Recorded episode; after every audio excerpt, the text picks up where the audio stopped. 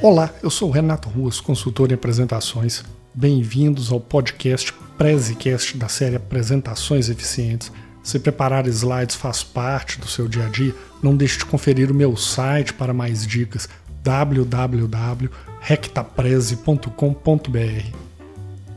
Para se construir uma apresentação que funcione, que realmente transmita a sua mensagem, eu gosto sempre de lembrar daquilo que eu chamo dos três princípios da apresentação eficiente. Eu não vou falar aqui nesse episódio sobre esses três princípios, eu tenho um webinar que trata sobre isso e eu faço de tempos em tempos. Então deixo a dica para conferir a agenda dos meus webinars no meu website mas o primeiro princípio da apresentação eficiente é o princípio da objetividade. E eu falo o seguinte: a conclusão é a razão de existência de um slide.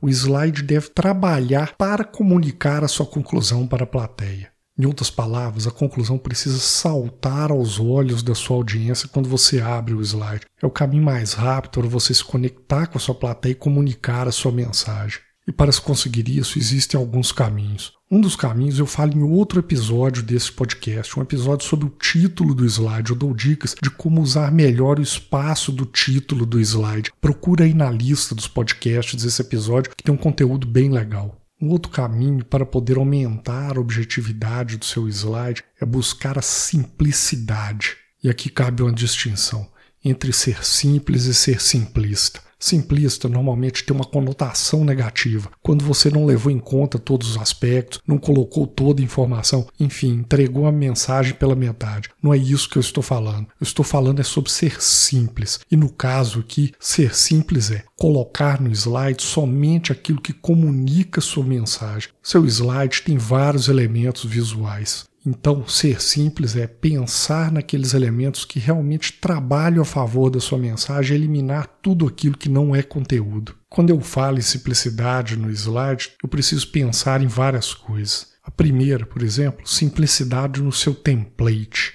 Evitar no template excesso de cores, excesso de elementos visuais, porque isso tudo concorre com a sua mensagem principal, que é o conteúdo que está apresentado sobre o seu slide, não o fundo dele. Uma dica que eu sempre dou: evitar aqueles templates prontos que o PowerPoint disponibiliza para gente. Justamente por esse motivo, esses templates do PowerPoint costumam ter muitas cores, elementos, curvas, um monte de coisa que distrai a plateia da mensagem principal que está colocada sobre o template. Então, o template é só uma tela onde você vai colocar o seu conteúdo. Não dê tanto foco assim no template. Trabalhe para simplificá-lo, deixá-lo mais limpo, mais liso, para que o seu conteúdo se destaque.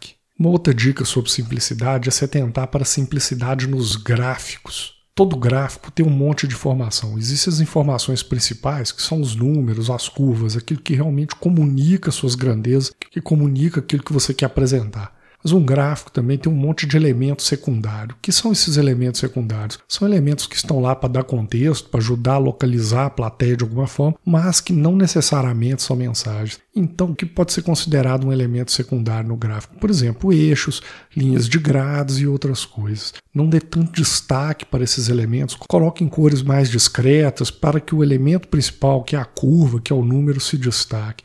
Outra dica, por exemplo, o gráfico, é ao invés de usar eixos, onde a pessoa precisa tentar entender o valor do que está sendo mostrado, colocar direto números, pontos no seu gráfico para facilitar a interpretação da plateia. Finalmente, há uma série de outros elementos num gráfico que não contribui para a mensagem e ainda distrai, como por exemplo bordas, molduras ou mesmo fundos coloridos para o slide. Limpe isso tudo e trabalhe para ter um gráfico mais simples. E finalmente, a última dica é: cuide da simplicidade na sua informação que você está colocando no seu slide. Evite excesso de texto, mantenha o seu texto ao mínimo para não distrair a plateia. Cuidado com diagramas complexos, diagramas que carregam informação demais. A solução pode ser resumi-los em tópicos principais ou mesmo quebrá-los ou dividi-los em mais diagramas para facilitar a explicação. Em qualquer apresentação é muito importante ter espaço em branco no slide, justamente para que a informação que você vai colocar no seu slide apareça. Se você tem informação demais, muitos estímulos visuais, a plateia pode ficar perdida e sem saber onde se concentrar. Então, dê destaque para o seu conteúdo e lembre-se, é bom deixar espaço em um slide, porque a gente costuma dizer que é para o slide poder respirar um pouco